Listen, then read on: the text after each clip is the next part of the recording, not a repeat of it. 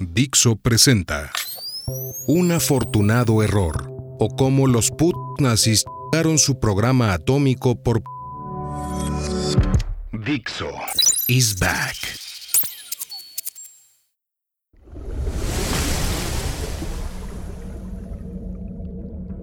Poquísima gente recuerda que, en la Segunda Guerra Mundial, los submarinos de la Alemania nazi fueron capaces de merodear las costas norteamericanas hasta el final. Y eso incluye el Golfo de México. Por ejemplo, siendo 12 de junio de 1942, el U-202 desembarcó con éxito a un equipo de saboteadores en Long Island, Nueva York. Seis días después, el U-584 hizo lo propio cerca de Jacksonville, Florida. Aunque los saboteadores fueron traicionados antes de alcanzar sus objetivos, ambos buques habían cumplido su misión y regresaron sin novedad a su base en Brest, en la Francia ocupada. Durante 1942 y 1943 hubo más de 20 submarinos alemanes operando en el Golfo de México hasta la misma boca del Mississippi y en fecha tan tardía como el 5 de mayo de 1945, con Hitler ya muerto, tres días antes de la rendición final alemana, el U-853 torpedeó aún a un último mercante norteamericano frente a Rhode Island, antes de ser hundido a su vez. El carguero Black Point, de 5.300 toneladas, en la posición 41 grados 19 minutos al norte, 71 grados 23 minutos al oeste. Eso está junto a la mismísima entrada del estuario de Long Island, a 120 millas escasas de Manhattan y 70 de Boston.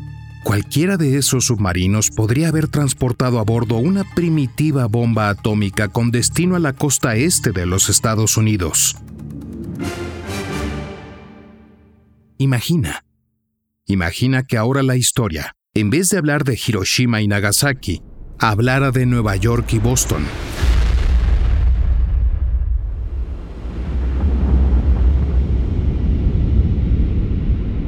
O más cerca de Alemania, Portsmouth y Southampton, o de las grandes refinerías del Golfo de México, o de todas, una detrás de otra, ¿por qué no? Como demostraron los propios Estados Unidos. Una vez que tienes los reactores para abrir una línea de producción industrial de plutonio, el cielo es el límite. Después de Hiroshima y Nagasaki, podían producir otras siete bombas en los siguientes tres meses y tres meses al mes a continuación. Ve contando ciudades o bases aliadas al alcance de los submarinos nazis o japoneses, tanto en el Atlántico como en el Índico, o incluso el Pacífico. Y si no digo Londres, Moscú, Liverpool o Leningrado, es solo porque hacia el final del conflicto, los nazis ya no tenían bombarderos ni cohetes capaces de llegar hasta ahí y los accesos marítimos estaban demasiado minados. Que si no, también. Como ya dijimos en los episodios anteriores, nada de esto pudo ser por una multitud de factores que paralizaron al programa nuclear alemán antes de despegar. Sin embargo, solo hubo un problema que fuera totalmente, decisivamente crucial. El error del futuro premio Nobel Walter Buthe, cometido a principios de 1941, que te conté en el último episodio. Si no lo has escuchado aún, no te lo puedes perder, o no entenderás nada de nada. Quedamos en que al final de ese año, con las fuerzas alemanas ya detenidas a las puertas de Moscú, el ministro de Armamento y Municiones Fritz Todt comunicó a Hitler que la economía de guerra alemana estaba al límite.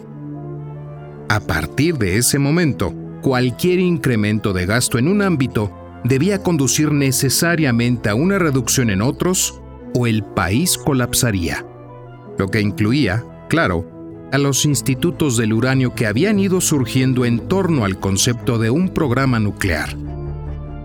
Hubo una primera reunión evaluadora a principios de 1942.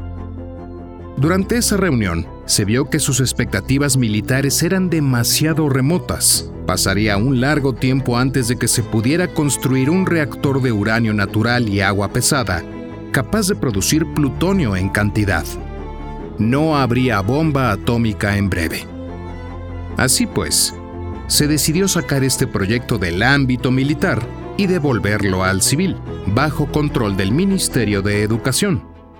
En ese momento, el cenit del programa atómico nazi apenas había un total de 70 personas implicadas directamente en el mismo. El 26 y 27 de febrero de 1942, se convocaron dos reuniones simultáneas para tratar el asunto en mayor profundidad con la participación de todos los científicos nucleares principales. Se invitó al genocida Heinrich Himmler y al general Keitel, comandantes en jefe de las poderosas SS y de las Fuerzas Armadas alemanas respectivamente. Pero, debido a una equivocación administrativa, les mandaron el programa de conferencias científicas en vez de los encuentros de interés político-militar tanto Himmler como Keitel debieron pensar, ¿qué demonios pintamos nosotros en unas jornadas de físicos? Y declinaron asistir. Pese a ello, las reuniones resultaron satisfactorias. Se aceleró la construcción de una planta de agua pesada en Alemania, en Leuna, por cuenta del gigante químico IG Farben, pero seguían dependiendo de Norsk Hydro, que ahora producía unos 140 kilogramos de calidad superior al 99% cada mes. La nueva planta de Leuna no estaría lista hasta finales de la guerra, fabricando agua pesada a apenas el 1%. De todos modos, el programa atómico no regresó al ámbito militar. En mayo, Degusa había manufacturado ya 3 toneladas y media de uranio para la pila atómica de Heisenberg, Hacia finales de ese mes, realizaron el primer intento en Leipzig, el reactor L4, con 750 kilos de uranio puro y 140 de agua pesada. Produjo neutrones, un 13% más de los que consumía, pero aún estaba muy lejos de sostener una reacción en cadena. Sin embargo, era un éxito. Simplemente aumentando su tamaño, conseguirían un reactor nuclear efectivo. Heisenberg calculó que con 10 toneladas de uranio metálico y 5 de agua pesada, bastaría. El 28 de mayo, Degusa enviaba la primera tonelada a sus talleres de Frankfurt para cortarla en piezas del tamaño adecuado. Pero el agua pesada seguía llegando desde Noruega a un ritmo exasperantemente lento. Hmm, si hubiera algo para sustituirla. Alrededor, las fábricas germanas producían constantemente miles de toneladas de carbono purificado y grafitos elaborados con buen carbón alemán, para múltiples usos civiles y militares, ignorando que tenían en sus manos la clave de la bomba atómica. El 4 de junio de 1942 llegó el momento más decisivo del programa atómico alemán. Heisenberg viajó a Berlín para entrevistarse con el poderoso ministro del Reich, Albert Speer, íntimo de Hitler. En la reunión, celebrada en el Instituto Kaiser Wilhelm de Berlín-Dahlem, estaban también presentes otros pesos pesados de la ciencia, la política y el ejército. Heisenberg les explicó que era posible construir una bomba del tamaño de una piña capaz de aniquilar una ciudad.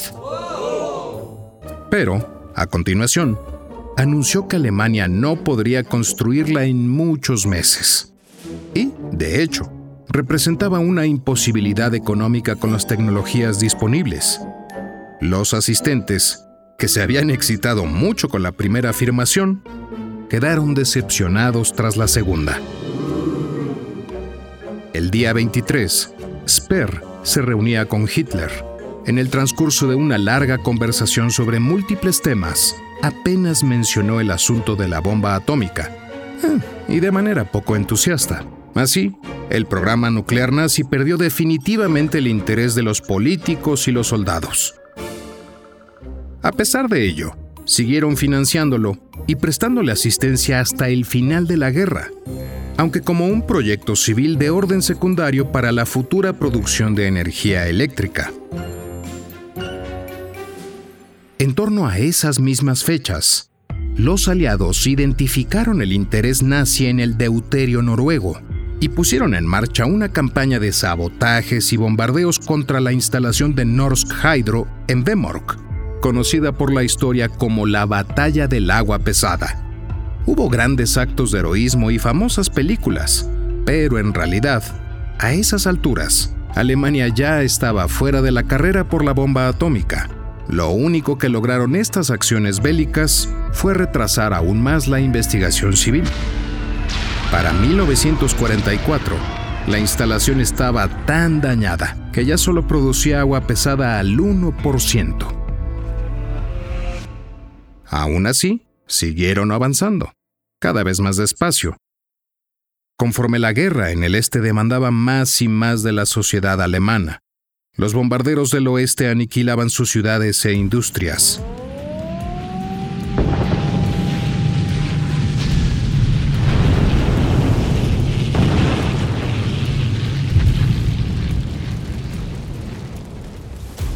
El agua pesada llegaba cada vez más despacio y más impura varias instalaciones esenciales resultaron destruidas durante los bombardeos de alfombra. El suministro de corriente eléctrica era cada día más azaroso, los recursos más raros y caros. Hacia el otoño de 1944, los cohetes balísticos V-2 de von Braun comenzaron a atacar las ciudades enemigas, con componentes realizados en un grafito de alta calidad muy similar al que habrían salvado el programa atómico tres años y medio antes. También fue en esa época cuando, por el propio avance de la ciencia, los científicos alemanes adquirieron conciencia de que habían estado equivocados todo ese tiempo, de que la teoría era correcta y el experimento práctico de Buthe estaba mal. El grafito es un extraordinario moderador neutrónico que habría permitido a la Alemania nazi crear tempranamente reactores generadores de plutonio, de plutonio militar. Pero a esas alturas, mm, ya no tenía arreglo.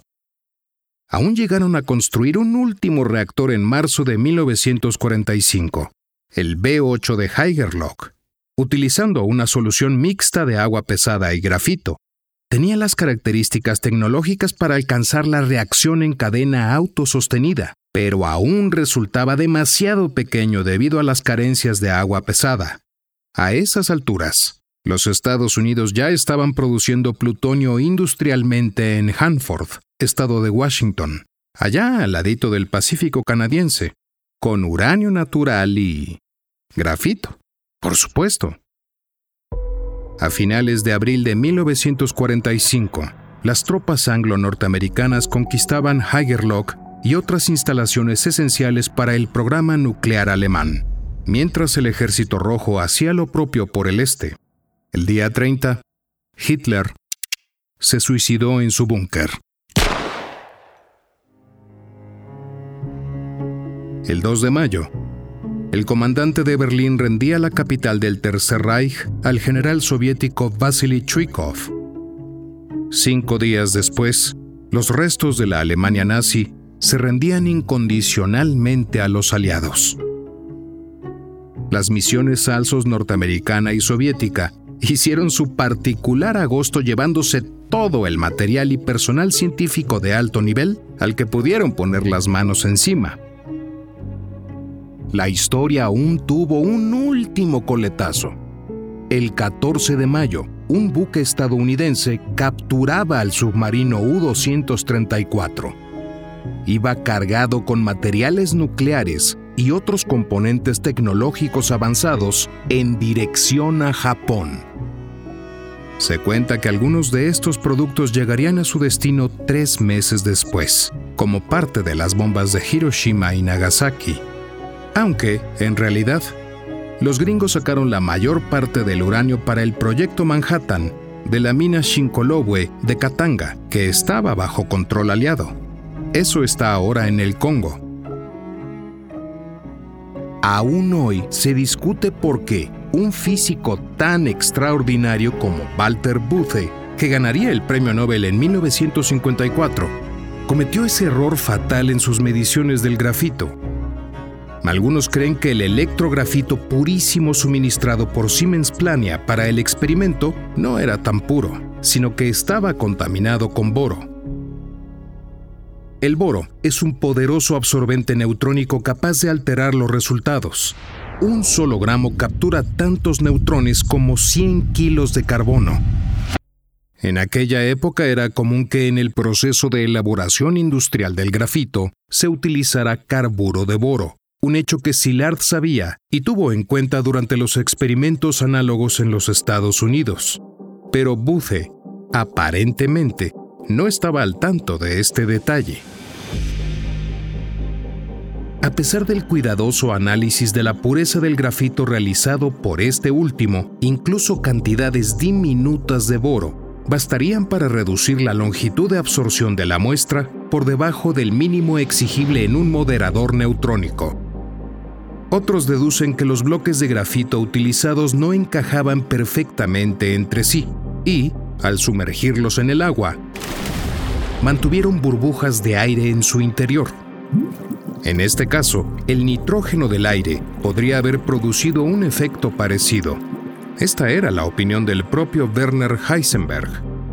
Hay incluso quien piensa que Buthe saboteó los resultados. Walter Buthe despreciaba profundamente a los nazis por el asunto de la física aria que dejó a Alemania sin muchos de sus mejores científicos, por ser judíos, y obligó al resto a ignorar los avances de la llamada física judía, como la teoría de la relatividad de Einstein. La teoría de la relatividad es esencial para desarrollar la energía nuclear y por tanto la bomba atómica. De hecho, el propio Heisenberg tuvo que pedir un permiso especial a Heinrich Himmler para usarla en sus trabajos, que le fue concedido en 1938 bajo la condición de que no mencionara en ellos ni a Einstein ni a ningún otro autor judío. Todo esto le parecía abyecto a Buthe, que además, curiosamente, estaba casado con una rusa llamada Bárbara Belova, o sea, con una eslava, subhumana a ojos nazis. Y, a diferencia de lo ocurrido con sus colegas, los vencedores no le molestaron tras el fin de la guerra. Si lo hizo a propósito, Buthe, perfecto conocedor de las fortalezas y debilidades de Alemania, habría bloqueado deliberadamente el único camino practicable por los nazis para conseguir la bomba atómica. Al cortar el paso al grafito, sabiendo de las dificultades relacionadas con el enriquecimiento de uranio y con el agua pesada, cerraba también de hecho la vía del plutonio al Tercer Reich, o al menos se lo ponía muy difícil. Sin embargo, Buthe jamás reconoció esta posibilidad, aunque sin duda le habría hecho quedar como un héroe tras la victoria aliada. Lo único que dijo respecto a sus resultados erróneos fue que Heisenberg no había tenido en cuenta los márgenes de error, aunque, como vimos, eran muy ajustados, 36 contra 37 centímetros con 2 de margen de error. En realidad, el fallo esencial de la ciencia alemana en el programa nuclear fue no contar con un mecanismo de verificación independiente. Así lo reconocía Heisenberg en la entrevista mencionada al principio. Había tan pocos grupos de investigación que nunca repetíamos un experimento dos veces. Cada grupo tenía alguna tarea asignada. Nosotros en Leipzig hicimos las mediciones para el agua pesada y a partir de ese momento todo el mundo aceptó nuestro resultado. Nadie lo comprobó y nadie comprobó tampoco las medidas de Buta. Si hubiera existido un mecanismo de verificación independiente que comprobara los datos de sus colegas, el error de Buthe se habría tornado evidente en el mismo 1941 y Alemania habría podido usar el grafito como moderador desde el principio. En ausencia de verificaciones independientes, toda afirmación tiene que darse por buena, sin garantía alguna, incluso aunque vaya en contra de todo lo que se sabe hasta el momento, como ocurrió en este caso. La teoría no predecía una longitud de difusión tan corta, ni tampoco las mediciones preliminares anteriores del propio Buthe. Por eso se insiste tantas veces. Toda afirmación debe ser demostrada. Todo experimento debe ser reproducible y reproducido. Todos los resultados deben verificarse independientemente. Esto es esencial para el método científico. Y cuando no se respeta, eh, ya vemos las consecuencias en este o en cualquier otro ámbito. Y no vamos a quedarnos con la gran pregunta en el tintero, ¿verdad? ¿Habría sido realmente posible? Ok, ok. Ya hemos dicho un montón de veces que el error de Buthe no fue, ni con mucho, el único problema que plagó al programa atómico de la Alemania nazi. Como ya apuntamos, uno de los más básicos fue el volumen económico total del Tercer Reich, al menos en comparación con el de los Estados Unidos. Durante la mayor parte de la guerra, el Producto Nacional Bruto alemán era superior al británico, al francés o al soviético, pero de dos a tres veces más pequeño que el estadounidense. Este abismo económico explica por sí solo la relativa facilidad con que la potencia norteamericana pudo desarrollar el proyecto Manhattan. No obstante, los Estados Unidos recorrían simultáneamente la vía del plutonio y la del uranio, mucho más cara. Yendo solo por la del plutonio, un programa nuclear resulta notablemente menos costoso. Puede que incluso hasta el punto de igualar estas diferencias en poderío económico total. Otro problema notable fue la llamada generación perdida de científicos alemanes. Debido a las persecuciones políticas y raciales, un gran número de científicos europeos, y específicamente alemanes, huyeron a los Estados Unidos, donde terminarían constituyendo la columna vertebral del proyecto Manhattan. Estupideces racistas como ese asunto de la física aria, junto a las distantes ciencias patrióticas, o la depuración política del profesorado no hicieron nada por mejorar el estado de la ciencia que quedó en la Europa controlada por el nazifascismo y sus aliados. Y, sin embargo, como hemos visto, Alemania mantenía un número significativo de científicos destacados pertenecientes a la generación anterior. Un tercer problema significativo fue la dificultad de acceso a algunos productos esenciales, Europa no es un continente que se caracterice por la abundancia de recursos naturales. Incluso conquistando la mayor parte, como había logrado el Tercer Reich a finales de 1940, sigues necesitando un montón de cosas. El mismo uranio, aunque suficiente, hubo que rebuscarlo por varias fuentes distintas, desde las minas de Checoslovaquia a las reservas belgas. Estados Unidos sacaba todo el que quería de las minas de Katanga, en el actual Congo. No tenían helio, el petróleo y los combustibles fueron un quebradero de cabeza para los nazis durante toda la guerra, y así mil cosas. En general, a Alemania todo le salía mucho más caro y trabajoso de obtener, porque debía conseguirlo fuera de Europa. Y, al atacar a los aliados occidentales y a la URSS a la vez, ella misma se cerró todos los caminos tanto por el Atlántico como por la estepa. Esto acabaría produciendo también importantes carencias entre la población. A pesar de ello, no hay ningún motivo claro por el que estas carencias hubieran podido detener o retrasar significativamente la vía del plutonio si no hubiera sido por ese asunto del agua pesada. Y, por supuesto, Conforme avanzaba la guerra, los bombardeos y las derrotas constreñían la economía alemana cada vez más y les iban privando de industrias y recursos fundamentales. Hacia el final del conflicto, algunas instalaciones clave para el programa atómico resultaron destruidas o severamente dislocadas. Pero para cuando eso ocurrió, la guerra ya estaba perdida y el camino al arma nuclear abandonado tiempo atrás en favor de aquellos últimos reactores de juguete. El error de Buthe fue el único factor determinante que cerró decisivamente el único camino practicable hacia la bomba atómica para el Tercer Reich desde fechas tempranas. Precisamente por todas esas limitaciones, Alemania debía haber tomado desde el primer momento y sin dudarlo la vía del plutonio, producido en reactores de uranio natural, grafito. Así lo consiguieron casi todas las potencias nucleares.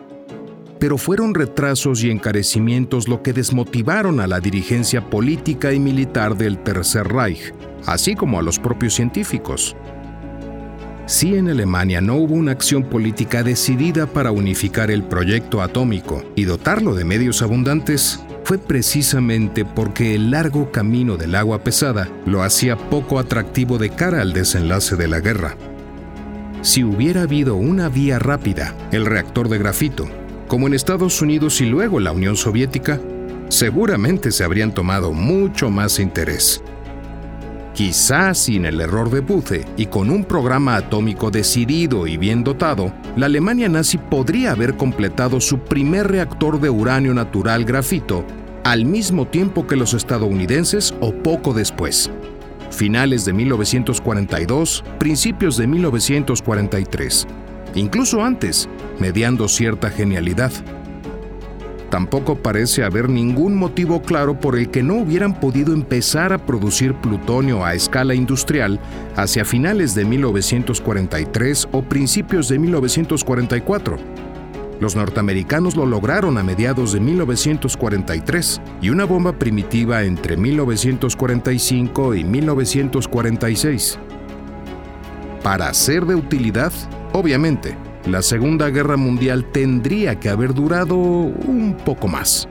Pero no debemos olvidar que las decisiones científicas principales se tomaron a principios de 1941, cuando todas las opciones políticas y militares estaban abiertas aún. No era estrictamente preciso invadir la URSS en junio de 1941 sobre todo si piensas que pronto tendrás bombas atómicas para devastarla a tu gusto. Tampoco era totalmente necesario que Japón atacara Pearl Harbor en diciembre de 1941, propiciando así la entrada de Estados Unidos en la guerra y la activación final del Proyecto Manhattan durante 1942.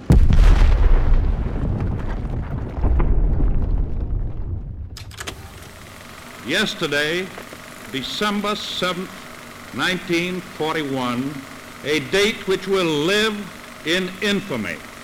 The United States of America was suddenly and deliberately attacked.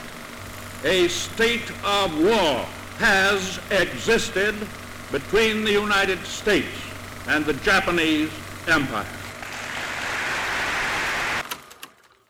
y mucho menos que Alemania le siguiera ciegamente con su declaración de guerra a los gringos. Todo eso era en gran medida inevitable y habría terminado por suceder de una manera u otra, pero no tenía por qué ocurrir tan deprisa como sucedió. Si los nazis hubieran sustentado la convicción íntima de que sus científicos andaban detrás de algo importante, una Wunderwaffe como jamás vio la humanidad, habrían tenido una motivación clara para enfriar la evolución del conflicto en vez de acelerarla como hicieron. Un 1941-1942 de moderada intensidad, parecida a lo que fue el periodo agosto de 1940-junio de 1941, con enfrentamientos eminentemente periféricos y un reforzamiento de la defensa del Reich habrían sido suficientes con alguna probabilidad, pues si Alemania hubiera podido seguir la vía del plutonio, usando reactores de uranio natural grafito, puede que hubiera bastado con retrasar las cosas 14 o 18 meses para asegurarse una bomba atómica como la de Nagasaki antes del final de la guerra, dado que no había ningún motivo para retrasarlas dado que el programa nuclear alemán se había convertido en poco más que una curiosidad científica irrelevante, a partir del error de Booth en enero de 1941 y sobre todo desde la reunión con Sper de junio de 1942, las cosas sucedieron como sucedieron. El Tercer Reich invadió a la URSS en junio de 1941. Japón atacó Pearl Harbor en diciembre. Estados Unidos y la Unión Soviética entraron en modo overkill. Y el resto de la historia resulta sobradamente conocido. Para bien.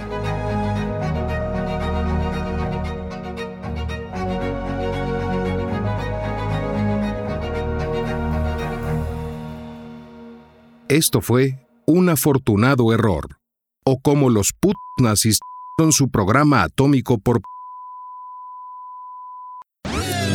un original de Dixo, narrado por Eduardo Albornoz, escrito por Tony E. Cantó, Yuri, dirigido por Dani Sadia, producido por Eduardo Albornoz, música de artlist.io, copyright Dixo.